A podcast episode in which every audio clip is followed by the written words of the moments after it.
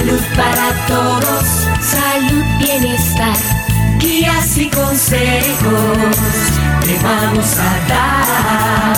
Salud para todos, salud, bienestar. Desde este momento estamos en tu hogar. Salud para todos. Salud para todos. Salud para todos. Para todos. Colombia. Hola, hola, un gusto a todos. Muchísimas gracias por estar en compañía de nosotros. Los saluda Charmila Gómez en cabina. Daniel Calvo nos acompaña en controles. Yo quiero agradecerles por estar esta hermosa mañana con nosotros. Yo le doy la más cordial bienvenida a Salud para Todos, un espacio de la Caja Costarricense de Seguro Social, donde cada mañana aquí en los 98.7 de Colombia ustedes y yo nos encontramos para conversar esos temas de salud que tanto nos benefician a nosotros, a nuestros seres queridos y a nuestros familiares. ¿Qué decimos? Que lo más importante es que ustedes repliquen la información que los especialistas nos regalan en esta maravillosa hora de programa. Que podamos educarnos respecto a todos los temas que dentro de este programa se pueden desarrollar y ustedes replicar la información a las personas que más lo necesitan, ya sean familiares, amigos, vecinos. Y ahora a través del WhatsApp ustedes pueden mandar todos los mensajes que la especialista hoy nos va a regalar en esta maravillosa hora de programa. Recordarles seguirnos por nuestras diferentes redes sociales. Nos encuentra muy fácil como Caja Costarricense de Seguro Social. Yo los invito a darle like a la página y se enteren. Nos pueden seguir a través de Facebook, Twitter, Instagram, Spotify, podcast y además puede ver esta transmisión en vivo a través de Columbia Digital. Así que dentro de eso ustedes pueden hacer las consultas que tienen con relación al tema a través de nuestra línea telefónica el 905 224-4933 a través de nuestro WhatsApp el 70030303. Hoy estoy en compañía de la doctora Marcela Hernández, ella es infectóloga del Hospital Nacional de Niños. Hoy vamos a poder conversar de la prevención de picos respiratorios, doctora, porque inician las lluvias y sabemos que muchas de las consultas de los padres y que acuden a los pediatras es porque los niños tienen alguna consecuencia de una infección. Hablamos que empiezan con ese eh, dolor de garganta, con los mocos recurrentes, con dolor de cuerpo y ya empezamos a sentir mal. Hay muchos que son asmáticos y dentro de esta, eh, este tema que estamos viviendo en el país, que está la pandemia también, nos preocupa muchísimo más. Tal vez hoy vamos a poder dar recomendaciones generales que se tienen que dar a la población, cómo estamos en ese momento en estadísticas, si estamos haciendo bien las cosas o tenemos que socarnos un poquito más la faja. Así que muchas gracias por estar hoy con nosotros, doctora. Muchas gracias por el espacio, Sharmila, y la verdad que a mí me llena de mucho placer poder venir y, y conversar, comunicarnos con las personas, tratar de aclarar las dudas que tengan y reforzar muchas medidas que ya en general las personas ya son expertas en, utilizar, ¿verdad? Porque hay muchas medidas de prevención que sirve para un virus y sirve para todos, o diferentes formas de evitar la transmisión de bacterias. En el tema de pico respiratorio, todos los años tratamos de...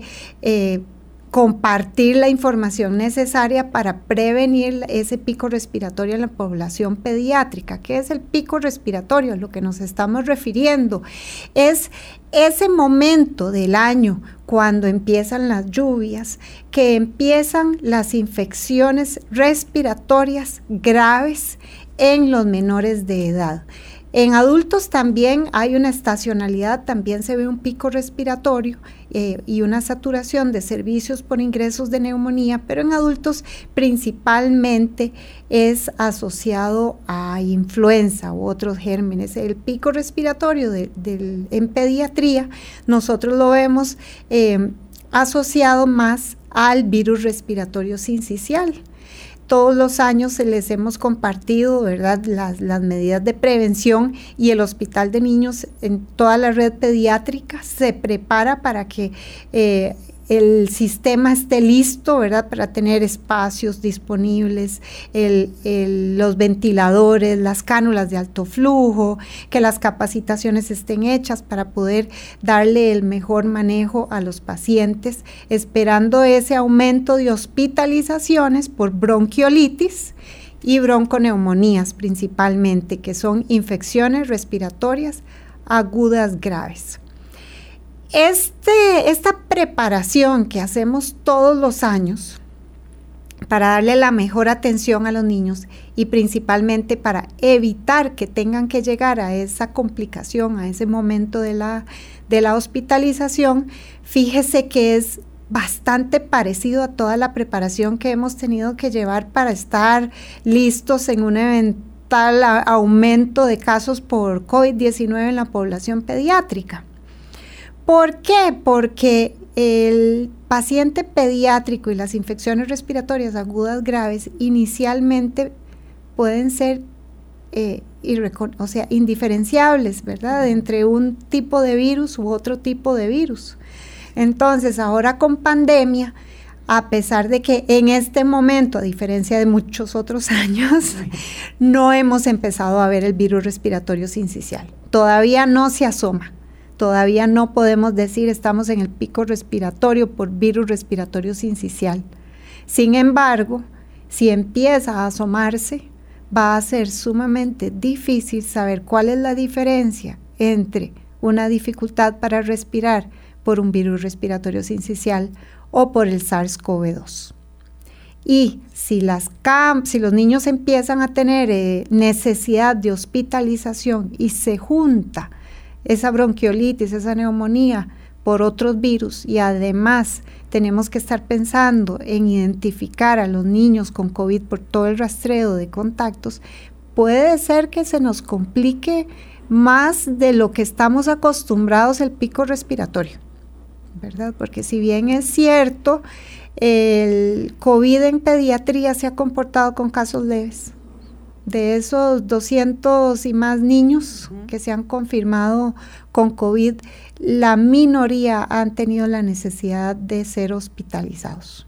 Doctora, ¿y eso entonces quiere decir que lo estamos haciendo bien eh, hasta el momento porque no ha llegado el pico respiratorio. Tenemos que seguir, no bajar la guardia, que es parte tal vez del mensaje que hoy queremos mandar a todos los papás, a todos los cuidadores de esos menores de edad, eh, ahorita que iniciaron las lluvias, que están, han estado fuertes y hoy continúan, ¿verdad? Nosotros, este, tenemos todas las energías puestas a que como ha respondido la población utilizando las medidas de prevención de higiene, no vayamos a tener un pico respiratorio tan pronunciado. Pero ¿de qué depende de que nosotros vayamos a tener pico respiratorio este año o no?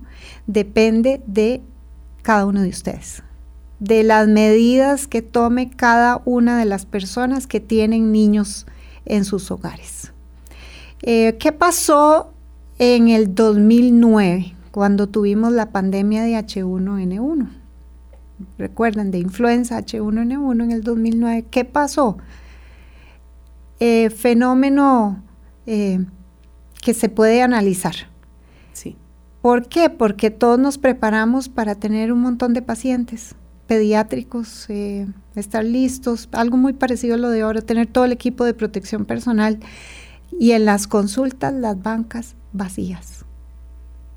Vacías, Nunca tuvimos una consulta externa de emergencias tan vacía.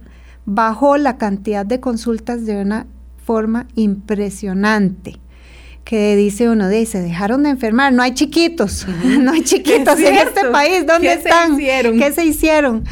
¿Dónde está la gente? Como, el, como, como aquel anuncio, eh, porque no estaban los niños, ¿verdad? Pero ¿qué, ¿qué es lo que estaba pasando?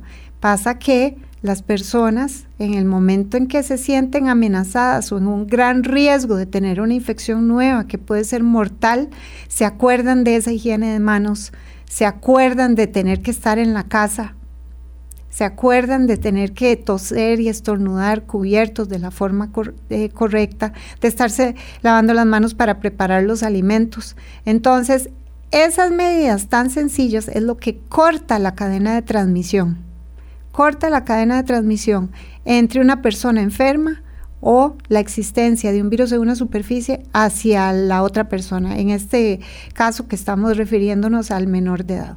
Doctora, eso, lo vimos en fue maravilloso. Fue maravilloso, no vimos vimos la menor cantidad de diarreas, casi no no tuvimos pico respiratorio. Tampoco. No tuvimos pico respiratorio ese año. Se vieron los casos de influenza, sí pero eh, se vinieron abajo muchas de las enfermedades transmisibles, de las que normalmente se, se saturan los servicios de consulta externa y de hospitalización, como estos dos ejemplos que estoy dando, ¿verdad? Las infecciones respiratorias por virus respiratorio sincicial y las diarreas se vinieron abajo.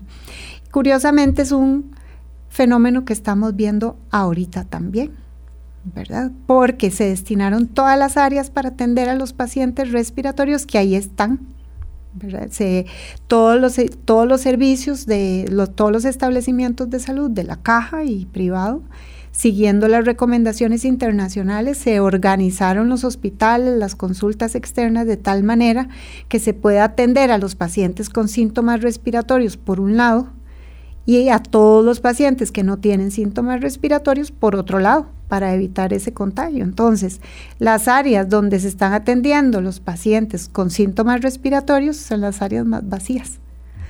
Y las áreas donde se está atendiendo la normalidad, el, recién nacido con fiebre, el que tiene algún problema eh, cardíaco, todas las otras consultas más bien es las, son las áreas donde están un poco más ocupadas, digamos, ya las, las enfermedades que son difíciles de prevenir ¿verdad? los problemas quirúrgicos y demás, eso sigue su normalidad, pero en todas las áreas de respiratorio tenemos los espacios, gracias a Dios, disponibles por si en este momento aumentara esa cantidad de pacientes, que esperamos que no, Esperemos eh, que con todas estas medidas no vayamos a tener pico respiratorio. Doctora, y me imagino que una eh, de las preocupaciones ahora de los padres es que los niños vuelvan a las escuelas. Y aquí volvemos con las medidas eh, que se han tomado dentro del Ministerio de Salud y de la Caja Costarricense de Seguro Social para poder también cuidar a esos pequeños. Sí, ahora va a ser un regreso a clases muy diferente. Y este todavía no han dado, dieron una, un plan eh, una propuesta de, plan que tendremos que esperar a ver luego qué se deciden, qué deciden las diferentes autoridades, si continúan con ese plan de regreso a clases o no, ¿verdad? Yo creo que aquí el que va dictando las pautas es el famoso coronavirus, nuevo coronavirus, ¿verdad? Para ver si se sigue adelante con, con los planes o no. Cierto. Eh, o si hay que hacer alguna modificación, como las modificaciones que han estado haciendo en, los distritos y cantones eh, que se han catalogado con alerta naranja, ¿verdad? Eso son medidas que hay que ir llevando. Ahora que eventualmente, no sabemos si en julio cuando vayan a regresar, estas medidas tienen que reforzarse aún más. Me preguntaban algunas mamás preocupadas, si usted cree que tengan que regresar a clases, uy, qué pregunta tan difícil, ¿verdad? ¿Cómo le va a llevar uno? Sí, complicadísimo, porque está eh, uno em, como que se siente seguro de tener a los hijos en la casa. Todas las mamás nos sentimos seguras de tener a los hijos en la casa. Ahí están en su burbujita. De ahí es la mejor, sí, claro. Están en su burbujita. Sin embargo, eventualmente vamos a tener que ir regresando poco a poco a la normalidad, tarde o temprano tarde o temprano es un hecho que va a pasar que van a tener que regresar a las aulas. No vamos a poder hacer. No vamos a poder tenerlo siempre en el hogar. Sí, no vamos a poder seguir así tan contentas, ver a las mamás gallinas con sus pollitos en la casa. Todos estamos muy contentas así. La mayoría, ¿verdad? Diría uno, la mayoría. Pero es un paso que hay que dar tarde o temprano. Aquí la idea es dar ese paso de regreso a las aulas de la forma en que estén más seguros y que se tomen medidas tanto en el hogar como en, eh, como en las escuelas. Y medidas como cuáles, empezando por la educación. Ir desde ahora. claro, yo creo que estos chiquitos, esta generación, vamos a ver cómo, cómo resultan más adelante de estar oyendo, eh, haga higiene de manos, tápese bien, ¿verdad? De, aléjese. Esta, esta generación, hay que ver el impacto que va a tener, ¿verdad? En el no abrace a su amigo, no le dé la mano, no se besen. Eh, más adelante, pero es educación que hay que ir desde ahora, eh, ¿verdad? Para que para ellos sea fácil desde ahora irles recordando, ¿verdad? Recuerde que no van a poder estar encima uno del otro ahí, del, de compadres, la forma de juegos, la forma de juegos, el compartir, ¿verdad? Que uno pues les estimula desde el, desde el punto de vista de, humanismo a compartir, ya eso ya tiene un cambio, ¿verdad? Del, del, compartamos la bolsa de, de, chucherías o la lonchera que tenemos, ¿verdad? Yo creo que ya todo eso hay que irle dando un cambio, irles enseñando a los niños de que no es el momento ahora de estar compartiendo meriendas, no es el momento de compartir los lápices, no es el momento de abrazar a su querido amigo, sino que eh, saludo cariñoso a lo lejos, ¿verdad? Que tienen que mantener su distancia.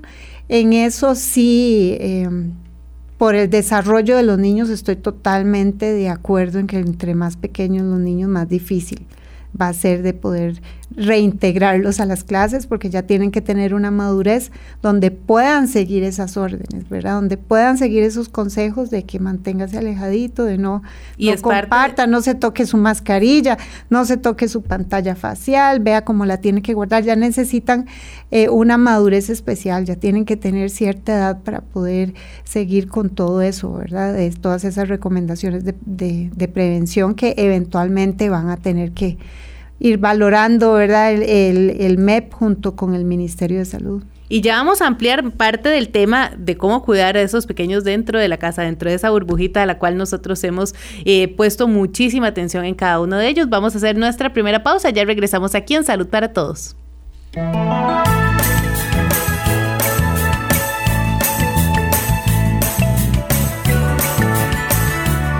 Soy María, trabajo y estudio. A estos lugares me traslado en bus. Igual que muchas mujeres, me gusta caminar por las calles. Pero hay algo que nos pasa y que no me gusta. Por la forma en que vestimos, caminamos o por nuestra apariencia, los hombres nos faltan el respeto con sus silbidos, comentarios no deseados, gestos o miradas. Paremos el acoso callejero. El respeto es salud. Caja Costarricense de Seguro Social y UNFPA. Cuando el médico u odontólogo lo incapacita, es para que usted recupere su salud. Es un tiempo para cumplir con las indicaciones médicas y no para pasear, a menos que sea para recibir tratamiento y debe quedar anotado en su expediente. Durante su incapacidad, no debe hacer labores físicas o intelectuales remuneradas o no. Recuerde, la incapacidad es parte de su tratamiento. Caja Costarricense de Seguro Social. Uy, mae, ¿viste qué mujer más guapa? Sí, uno ve mujeres muy lindas en la calle, pero las debe respetar. Bueno, yo solo decía. No se vale que las ataquen con piropos, expresiones vulgares, gestos y mucho menos tocar su cuerpo. Ellas merecen respeto. El respeto es salud. Caja Costarricense de Seguro Social y UNFPA. Colombia. Volvemos a Salud para Todos, su programa en Radio Colombia en el 987, la emisora que está en el corazón del pueblo. Si usted en este momento nos está sintonizando, yo quiero contarles que estoy en compañía de la doctora Marcela Hernández. Hoy estamos conversando de la prevención de picos respiratorios, así que si usted tiene alguna duda al respecto, yo lo invito para que lo haga a través de nuestra línea telefónica el 905 224 4933 o a través de nuestro WhatsApp el 70030303. Así que hoy vamos a seguir continuando con todas estas recomendaciones, doctora. Y parte de lo que llama la atención, eh, sabiendo que dentro de las medidas que nos han pedido es si su hijo presenta fiebre o si su hijo tiene algún síntoma de resfrío, por favor llévelo a consulta. Doctora, tal vez podemos hablar de los signos de alerta a los cuales nosotros sí debemos acudir al, hospital porque tampoco estamos pidiendo que saturen eh, los hospitales si no es necesario. Sí, eh, las infecciones en general eh, tienen en común que se pueden presentar con fiebre. Los niños con fiebre es, es un síntoma común y no necesariamente hay que correr al servicio de salud porque tengan el primer día de fiebre. Eh, las infecciones respiratorias, todas pueden tener fiebre, pueden tener tos, pueden tener dolor de garganta, congestión nasal, dolor de cabeza, algunos dolor de estómago.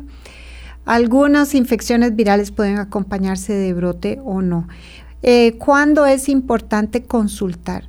Uno, si el niño tiene algún otro factor de riesgo. Un niño que tenga algún problema, alguno, algún tipo de cáncer, con fiebre, ese niño no espera ni un día. Ese niño hay que llevarlo a consultar. Lo mismo que, los niños que tienen otras comorbilidades u otras e, enfermedades que ya en sí, por tener una enfermedad de base, pueden tener complicaciones, como quienes, los asmáticos, o los que tienen algún otro tipo de enfermedad crónica pulmonar, enfermedades cardíacas, las malformaciones cardíacas, eh, los niños diabéticos, los niños con problemas de defensas, ¿verdad? Que, nacieron con algún problema de, defensas. Em, también este, eh, los niños que son familia de fumadores tienden a tener complicaciones. Entonces, estos niños, aunque sea solo fiebre y síntomas leves, que normalmente no eh, ameritarían un niño sano la consulta, en los niños con factores de riesgo sí. Ya en un niño eh, sano, ¿cuándo consultar? ¿Cuáles son los signos de alarma? Sanos y con, y con comorbilidades, normalmente va en relación a la capacidad para recibir alimento, que eso varía mucho también por la edad. Muchas veces los niños pequeñitos, los menores de un año, eso que rechacen el alimento, que no quieran el pecho, que están llorando y llorando y ese llanto inconsolable con rechazo al alimento, eh, más, más fiebre o algún otro síntoma, ese es un momento para ir a consultar. Todos los niños menores de un mes con fiebre tienen que consultar de inmediato. Los niños menores de tres meses eh, tienden a, aguantar un poquito más, ¿verdad? Eh, pero también es importante que si tiene un día, dos días de fiebre, ese niño menor de tres meses debe llevarlo a consultar. Factores de riesgo, menores de un mes, menores de tres meses con fiebre, siempre es bueno que consulten. Eh, si tienen rechazo al alimento, que no se están alimentando bien, si están llorando mucho o bien que los ven muy dormidos ese niño ponchado que, cuesta, ¿verdad? Que se ve mal, ese niño tiene que, consultar. Si tiene algún tipo de dificultad para respirar, también. Y ojalá se pueda identificar esa dificultad respiratoria antes de que se ponga azulito, ¿verdad? Antes de que esté pálido o azulito, porque ahí sí es corra. ¿Cómo identificamos esto? Porque lo percibimos que respira más rápido de lo normal que la respiración puede ser forzada, que pueda tener algún ruido asociado con la respiración, el típico pitito, o que se oiga como esos este, burbujeos, ¿verdad? Cuando respira, que le cuesta, que se ve que se le hunde sobre eh, las clavículas, ¿verdad? En el cuello o en medio de las costillas, cuando están tratando, que uno ve que están tratando de chupar aire, que respiran rápido, que se mueve la nariz. No es normal que, que las narinas se muevan cuando uno respira. Si ponen atención, ningún niño ni adulto mueve las para respirar. Si está, ¿verdad?, abriendo las narinas, tratando de respirar, eso es una indicación para que consulten si está pálido o bien, obviamente, si tienen crisis convulsivas, si hay alguna alteración del estado de conciencia, eso es corra, ¿verdad? Y mejor lo lleva a consultar, ¿verdad? Esos vómitos también cualquier niño eh, con vómito que no le permite la hidratación o que le esté costando recibir alimentos, debe consultar y vigilar signos de deshidratación.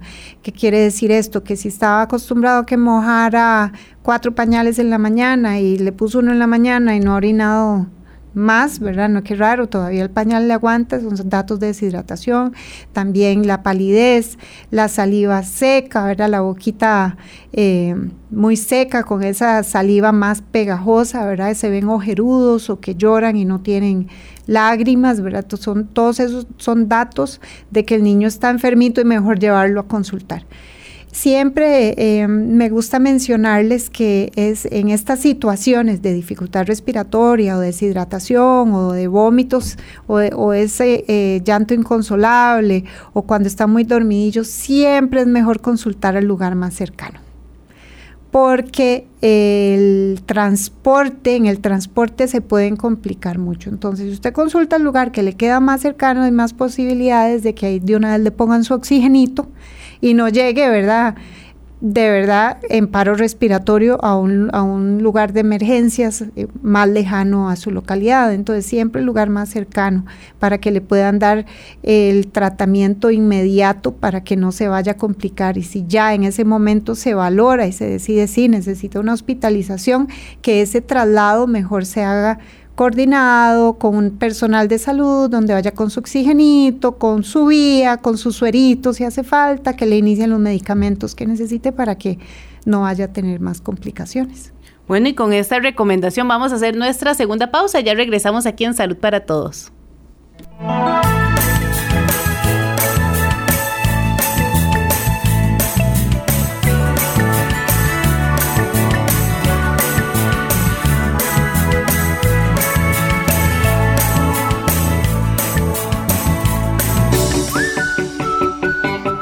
Cuando el médico u odontólogo lo incapacita, es para que usted recupere su salud. Es un tiempo para cumplir con las indicaciones médicas y no para pasear, a menos que sea para recibir tratamiento y debe quedar anotado en su expediente. Durante su incapacidad, no debe hacer labores físicas o intelectuales remuneradas o no. Recuerde, la incapacidad es parte de su tratamiento. Caja Costarricense de Seguro Social. Cuando el médico u odontólogo lo incapacita, es para que usted recupere su salud. Es un tiempo para cumplir con las indicaciones médicas y no para pasear, a menos que sea para recibir tratamiento y debe quedar anotado en su expediente. Durante su incapacidad, no debe hacer labores físicas o intelectuales remuneradas o no. Recuerde, la incapacidad es parte de su tratamiento. Caja Costarricense de Seguro Social. Colombia. Estamos de regreso en Salud para Todos, un programa de la Caja Costarricense de Seguro Social aquí en Colombia, la emisora que está en el corazón del pueblo. Yo le quiero recordar a todas las personas que en este momento nos están sintonizando que me encuentro en compañía de la doctora Marcela Hernández, infectóloga del Hospital Nacional de Niños. Hoy estamos conversando de la prevención de picos respiratorios ahora que iniciaron las lluvias y hay bastantes consultas con relación al tema, así que doctora, también vamos a estar leyendo parte de lo que nos preguntan. Nos dice don Pedro Torres que él quiere saber al Hospital de Niños cuántos ventiladores tiene y que nos saluda de la montaña de Puricil de Orosi en Montescay. Saludos. En este momento no cuento con el dato preciso porque sí se ha hecho compras, se han aumentado las compras de los ventiladores comparado a lo que normalmente tenemos. Eh, por lo general tenemos eh, ventiladores para poder utilizar un ventilador en cada una de las camas donde se puede conectar. ¿Verdad? Porque esto va muy relacionado no solo al paciente que lo ocupe, sino que también existan todas las conexiones y la infraestructura para poder colocar un ventilador. Entonces, el hospital de niños en todas las áreas donde se puede colocar un ventilador, cuenta con ventilador para esto, neonatología, eh, la unidad de cuidados intensivos, los cuartos de intermedios, emergencias. Entonces sí es, un, sí es una cantidad importante de ventiladores existentes y todos los años se hace una compra todavía más grande para ir reponiendo los ventiladores que van cayendo en desuso, ¿verdad? O los que se van dañando, porque esto es, el ventilador tiene una vida útil, ¿verdad? Tiene una vida útil como, como todo equipo médico, entonces esto todo el tiempo es muy dinámico.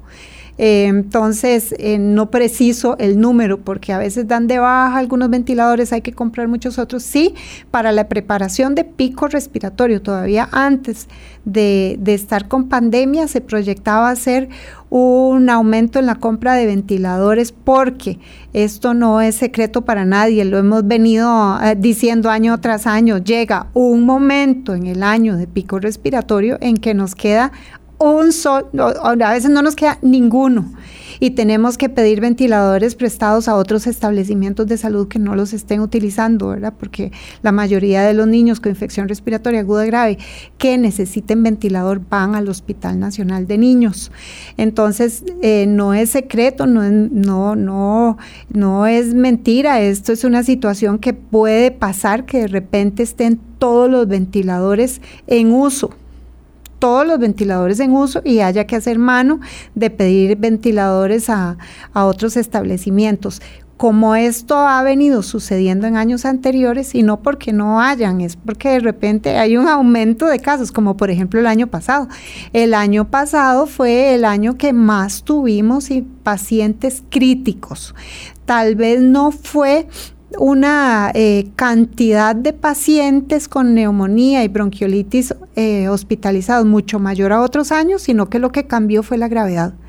Tuvimos mucho crítico que sí ameritó soporte ventilatorio. Ahora voy a ampliar en esto de soporte ventilatorio y pasamos a la, próxima pregunta porque no todos los niños que ameriten cuidados intensivos, ¿verdad? O que estén graves ameritan intubarse o, utilizar un ventilador.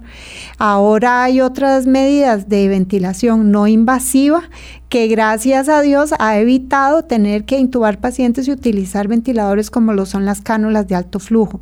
Entonces, también se están utilizando y se han hecho grandes compras también para poder tener cánulas de alto flujo para que el paciente que le beneficie la ventilación no invasiva, poder darle ventilación no invasiva y dejar la ventilación invasiva realmente para que ya aquel paciente que ya falló también en el uso de la cánula de alto flujo. Bueno, eso es una información muy importante, doctora, para todas las personas y es un respiro también para ustedes en la manera de cómo se está trabajando. Nos dicen, hola, ¿cómo se está, eh, cómo se propagan más comúnmente las gripes? Nos preguntan, ¿también están por salivas o superficie con el resto de virus? Gracias por aclarar esa duda y si se puede enfermar por influenza con tan solo mojarse con la lluvia. O sea, son tres consultas. la asociación, bueno, vamos a ir por, por orden. Los virus eh, las bacterias, las enfermedades en general, tienen modos de transmisión, las formas de transmisión. Las formas de transmisión descrita son a través de contacto directo o indirecto, eh, a través de respiratorias o lo que nosotros conocemos como transmisión respiratoria o por gotículas, que es diferente a la transmisión aérea, que es por todavía micro, micro, micro gotitas, por partículas menos de 5 micras, y también a través de vehículos o a través de vectores, que aquí llamamos a través de vehículos, este, por ejemplo, este, que eh, venga contaminado el agua, que el agua no esté potable por ejemplo. Entonces, eso, es a través de vehículo. O eh, a través de vectores como malaria, dengue, chikungunya y demás. Entonces, los virus eh, respiratorios principalmente se transmiten a través de contacto directo o indirecto, que esa era la otra pregunta, a través de superficies, sí, a través de superficies y también a través de gotas respiratorias. Tuberculosis es aéreo, sarampión es aéreo, varicelas de contacto y aéreo. Entonces, otros virus se pueden eh, pegar a través de contaminación de superficies, sí también. El influenza, por ejemplo, que me parece que lo mencionaron ahí preguntando, el influenza, por ejemplo, puede permanecer viable en una toalla descartable hasta 5 minutos. En las manos, un poquito más, 10, 15 minutos. En las superficies, 60 minutos. Entonces, ese es el influenza. Hay, podemos poner ejemplos extremos de, otros virus que pueden sobrevivir en las superficies este, horas, que el decir sobreviven en las superficies no quiere decir que sea la mejor forma de transmisión o que, los gérmenes sean viables, sino que se logran encontrar en, las superficies. Por ejemplo, rotavirus. El rotavirus puede sobrevivir días en una superficie. Pero para que eh, usted se enferme de rotavirus, tiene que ponerlo en la boca. Tiene que poner a ese virus viable porque es de transmisión, ¿verdad? De contacto, pero, pero tiene que tener un contacto con, la, con la boca, hay que ingerirlo para poder infectarse con un rotavirus. Doctora, y así son los ejemplos que se pueden dar y de los cuales eh, dentro de eso, por eso evitamos y siempre decimos lavado de manos ante todo, ¿verdad? Sí, exacto. Las manos y las superficies hay que partir del hecho que están sucias y entonces, si vamos a tocar ojos, nariz, boca, sí hay que limpiarlo. voy a contestar la última del, señor, La de la, que si la lluvia. El fenómeno de la lluvia es algo muy interesante porque sí, los virus tienen una estacionalidad. Nosotros con la lluvia, otros países con el frío y la nieve. ¿Verdad? Tienen una estacionalidad porque eh, ellos probablemente sobreviven y la transmisión de ellos es más fácil con ciertas características. Puede estar relacionado a el porcentaje de humedad o a las conductas que tenemos nosotros, los seres humanos, los ticos, en la época lluviosa. El otro día yo lo decía hace, unos meses, lo decía a manera jocosa, pero ya después viendo la, y la evidencia del distanciamiento social, tal vez no era tan jocoso, tal vez sí era, es, de evidencia científica. Cuando estamos en la calle, eh, haciendo mandados o, o andamos, que no andamos en carro ni en el transporte público en la calle y nos agarra el aguacero, ¿qué es lo primero que hacemos todos? Ir a buscar, buscar la el, ventana y techito, techito buscar para- el techito y ahí todos pegaditos en el techito. Entonces también hay conductas que eh, pueden promover el contagio. La otra cosa es que en lluvia dejamos de hacer actividades afuera. Nos metemos más en restaurantes, en moles, eh, reuniones eh, pues de más gente en lugares cerrados, entonces puede ser que tenga una relación directo con la lluvia o directo con el comportamiento que tenemos nosotros en la, en la temporada de lluvia que cambiamos actividades y son menos al aire libre. Puede ser que también esté asociado a menos actividad física, que sabemos que la actividad física eh, Estilo de vida saludable siempre protege contra infecciones y muchas otras enfermedades más, incluidas en el Alzheimer, eh, hipertensión, cardiopatías, accidentes, ya metiéndome en adultos, ¿verdad? Total, Eh. Pero también previene a las infecciones, claro. Y aquí también nos hacen otra consulta muy interesante. Nos dice nuestra amiga, buenos días, mi nieto tiene nueve años, padece de muchas alergias y se le van al pecho. Y eso es constante y respira por la nariz. Sí, el respirar por la nariz, digamos, eso es, eso está bien. El- no- tal vez no entendí esa parte de La de la, de pregunta, sí, la- eh, tal vez no entendí esa parte de la pregunta.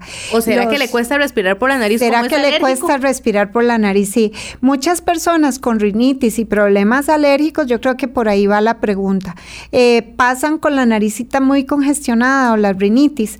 Este tipo de alergias y el asma, eso es algo muy importante de prevención. Eh, los niños con comorbilidades y vea todo lo que se ha estado hablando del riesgo de asma también con coronavirus. Lo importante es tener, quitar esos factores de riesgo para que empeoren el asma. Todas esas recomendaciones que, que se tienen para evitar las crisis de asma, que es estar bien controlado. Los niños asmáticos y riníticos tienen que estar bien controlados. ¿Qué quiere decir eso?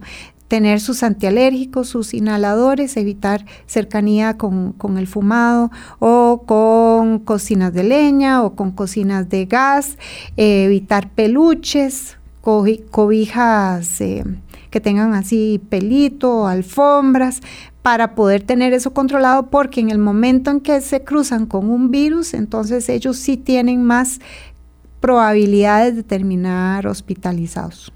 Doctora, aquí nos dicen, buenos días, Charmira, a la profesional de salud. Sé que me salgo del tema, pero tal vez la profesional me pueda evacuar la duda que tengo. Tengo una hija que está embarazada, eh, empezando el embarazo, pero observo que todavía le da pecho a la niña que tiene dos añitos. ¿Es correcto o le puede afectar en algo a la madre?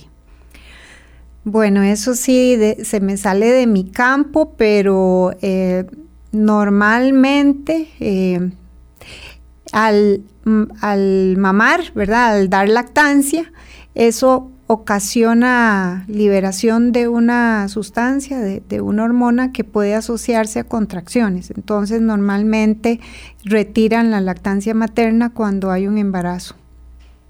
Y doctora, nos preguntan que cuál es la diferencia entre bronquiolitis y bronconemonías. Esa, esa pregunta me encanta. Bueno, los pulmones están compuestos por diferentes eh, estructuras, ¿verdad? La célula eh, principal donde se hace el intercambio gaseoso, el alveolo, se llama el alveolo, ahí es donde normalmente nos dan la neumonía. La neumonía es más de- del, del tejido pulmonar. La bronquiolitis es más de por donde viaja el aire, el oxígeno, el aire, hacia el alveolo para que se produzca la oxigenación. Entonces la bronquiolitis lo que hace es em, inflamar esa, es, esa vía, ¿verdad? Porque está el bronquio, el, bron- el bronquio y el bronquiolo. Entonces inflama el bronquiolo. Entonces, eh, por eso es que eh, las bronquiolitis y, y las asmas silban, digamos, porque al inflamarla, el bronquiolo, ese tubito chiquitito, chiquitito que lleva el aire hacia el alveolo, eso es lo que, lo que hace la dificultad para respirar, porque donde está inflamado, entonces hace que cueste que entre el aire al alveolo y se haga ese intercambio. Eh, esa es la diferencia, de dónde pasa exactamente la infección o la inflamación. Uno es en el bronquiolo y el otro es en el alveolo. Doctora, aquí nos dice felicidades a la doctora. Yo quiero preguntarle que eh, ella escuchaba a la mamá decir que el viento traía el virus, pero el agua se lo llevaba. Entonces, ¿qué tan cierto puede haber esa relación ahora que ella habla cuando las lluvias son muy fuertes?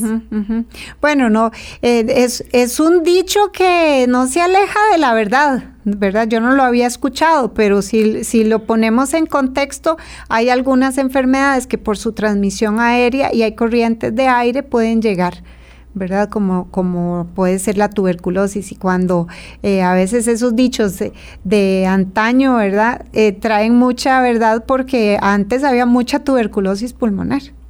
Entonces puede ser que estuviera relacionada a la transmisión de enfermedades por aire, ¿verdad? Y las corrientes de aire que, que, que, ocasionaban eso. O bien un gran ventolero, aunque usted tosa y esté a un metro, el ventolero me acerca un poquito más esas gotitas de saliva del estornudo y la tos. Y el agua, definitivamente el agua sí se lleva las infecciones con la higiene de manos, ¿verdad? Si lo ponemos en eso, yo digo que estaban hablando de higiene de manos y de, y de ser aseadito, de bañarse todos los días, lavarse la cara, los dientes, las manos. E, e, ese tipo de lluvia, no ponernos debajo del aguacero que ha caído bastante fuerte. Yo pienso que el agua, pues el agua para ser aseado, digamos, sí. Doctora, y nos preguntan también Buenos días, tengo una consulta a la doctora. ¿Hay alguna prueba que especifique si a una persona le puede dar el COVID-19 más severo que a otras? No, la prueba no diferencia entre, no predice ni hace diferencia entre la gravedad. ¿Por qué? Porque en este momento las pruebas que están haciendo son pruebas moleculares. Lo que detecta es el material genético del coronavirus, trazas de ese material genético, del ARN. Entonces, no, y es una prueba eh, cualitativa. No es una prueba cuantitativa, como que nos pueda decir, le va a dar leve porque le salió poquito o va a ser, o va a ser grave porque le sale un montón. No es ese tipo de prueba.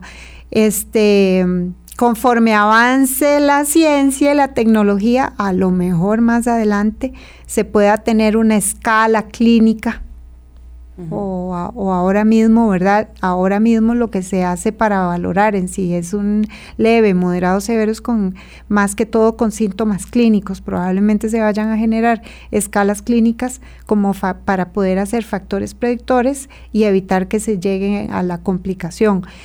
Eh, muestras de laboratorio, pues hay que ver, ahora la ciencia está súper adelantada, ¿verdad? Y cómo cambian de un mes a otro. Hace cuatro meses a uno le daba tiempo leerse todos los artículos que salían. Ahora no da tiempo de leerse todos los artículos que salen, hay que más bien buscar los artículos que analizan artículos para poder estar al día con la información y poder hacer análisis de todo lo que está saliendo. Y sí están analizando muchas pruebas muchas pruebas, hay, se está analizando muchas pruebas, se está analizando muchos medicamentos, sigue en su curso lo de la vacuna y es información en cantidad. Doctora, y aquí por cierto nos preguntan algo eh, relacionado a la vacuna. Dice, una persona que ya tuvo COVID-19 y lo superó, en el momento que salga la vacuna, ¿la ocuparía eh, este tipo de persona? No sabemos. No sabemos. ¿Por qué? Porque en este momento la enfermedad es tan nueva que no sabemos cuánto dura los anticuerpos, cuánto duran las defensas en el cuerpo después de que le dio la primera vez. Entonces están pensando los expertos que a lo mejor no vaya a ser una defensa como esa que deja la varicela o el sarampión que usted le dio una vez y no le volvió a dar más. Cabe la posibilidad con este virus que las defensas a usted le duren solo seis meses y le haya dado en enero y tal vez le pueda volver a dar en agosto. Ese es el susto. No se sabe. Hay que darle eh, más tiempo a este virus y más tiempo a los investigadores para para ver qué tan duradera puede ser eh, las defensas que le, que le deje a uno después de haber sufrido la enfermedad. Eh, algunos mencionan que puede ser que se comporte como la influenza, ¿verdad? Que, la, inmunidad a uno le puede durar un año y por eso la vacuna es anual y porque, se, porque cambia el, tipo de influenza. Puede ser que, que este coronavirus se vaya a comportar así O, por ejemplo, con el virus respiratorio sincicial. Hay niños que les da virus respiratorio sincicial todos los años y ya casi que se vuelven de los clientes frecuentes de pico respiratorio porque tienen factores de riesgo y viene, la eh, viene el pico respiratorio, se interna por bronquiolitis, el año siguiente ya llega con la historia que el año pasado estuvo internado por bronquiolitis por virus respiratorio, porque dejan defensas solo de una forma transitoria, solo por pocos meses. Con el coronavirus estamos aprendiendo.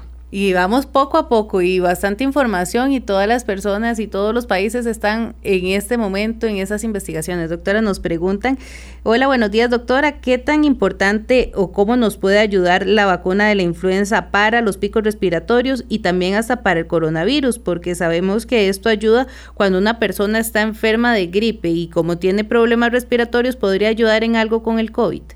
En lo que ayuda es... Eh, en que se previene la infección por influenza. Entonces, al tener protección para influenza, por lo menos sabemos que con ese virus está protegido. Entonces, tiene vacuna de influenza y se presenta con fiebre, dolor de garganta, dolor de cabeza, dolor muscular, ya nosotros pensamos menos en influenza y pensamos más en otros virus y lo orientamos ahora más al COVID.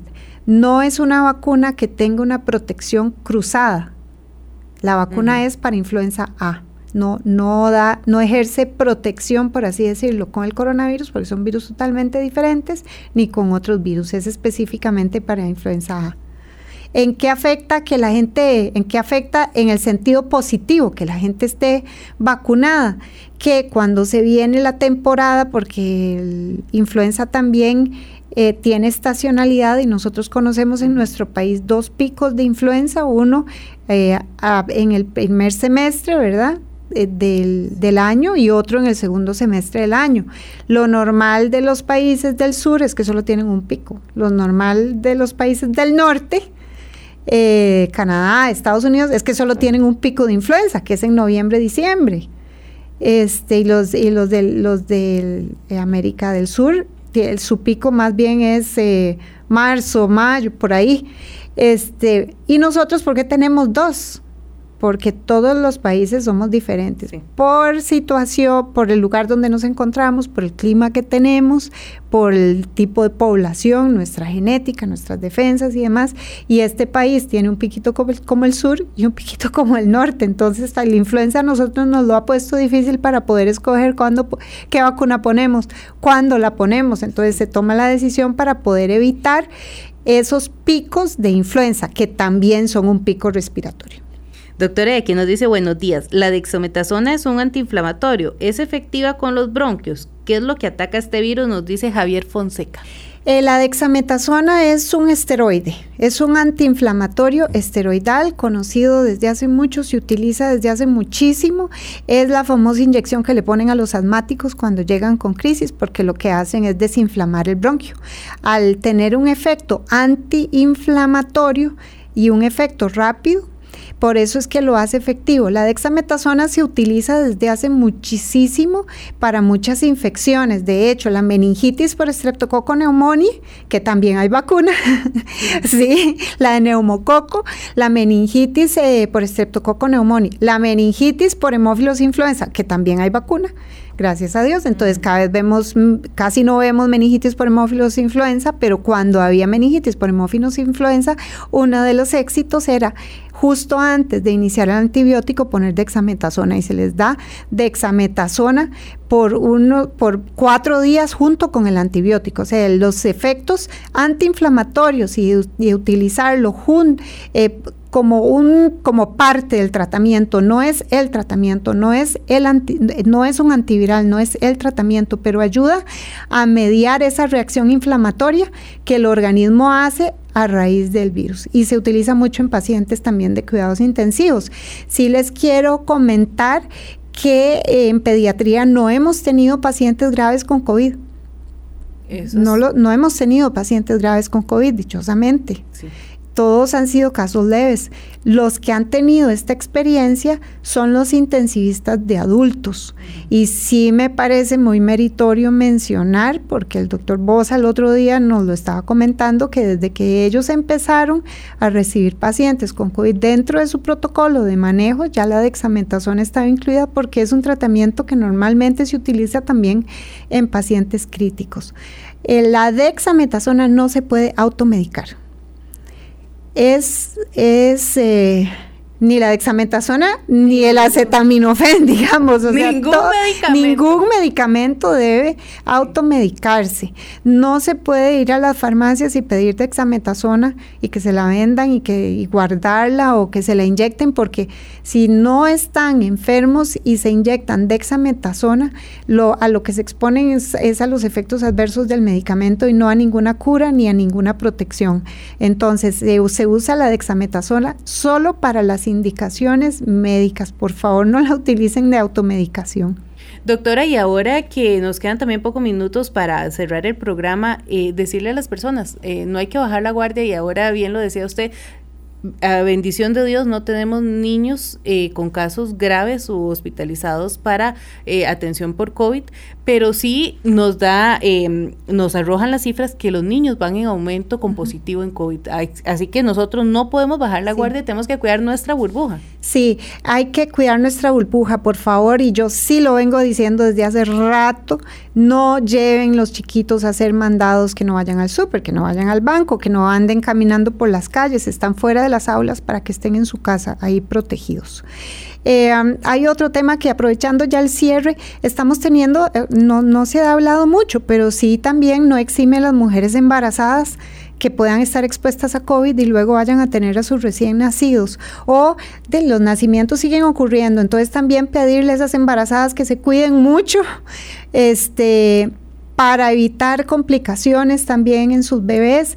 Cuando den lactancia materna, si están enfermitas, por favor ponerse mascarilla para darle lactancia materna, aunque no sea COVID, para proteger a ese neonato. No suspendan lactancia materna. La lactancia materna es la primer eh, vacuna, por así, decir, por así decirlo. Le pasa toda la memoria de las defensas que tiene la mamá, todo lo que le ha dado la mamá de infecciones pasa esas defensas al recién nacido y lo protege. Entonces, no estamos recomendando en este momento que suspendan lactancia materna. Cuando la lactancia materna se suspende ya es solo por indicación del pediatra o del obstetra porque ya hay algo de fuerza mayor, pero ahorita es muy importante la lactancia materna, las vacunas evitar el fumado pasivo, tener en control a esos niños, no falten a las citas, insistan los medicamentos, las citas de los niños para que, que, tienen factores de riesgo como morbilidades que los mencioné al inicio del programa, tampoco falten a sus citas de niños sano, ¿verdad? Aunque sea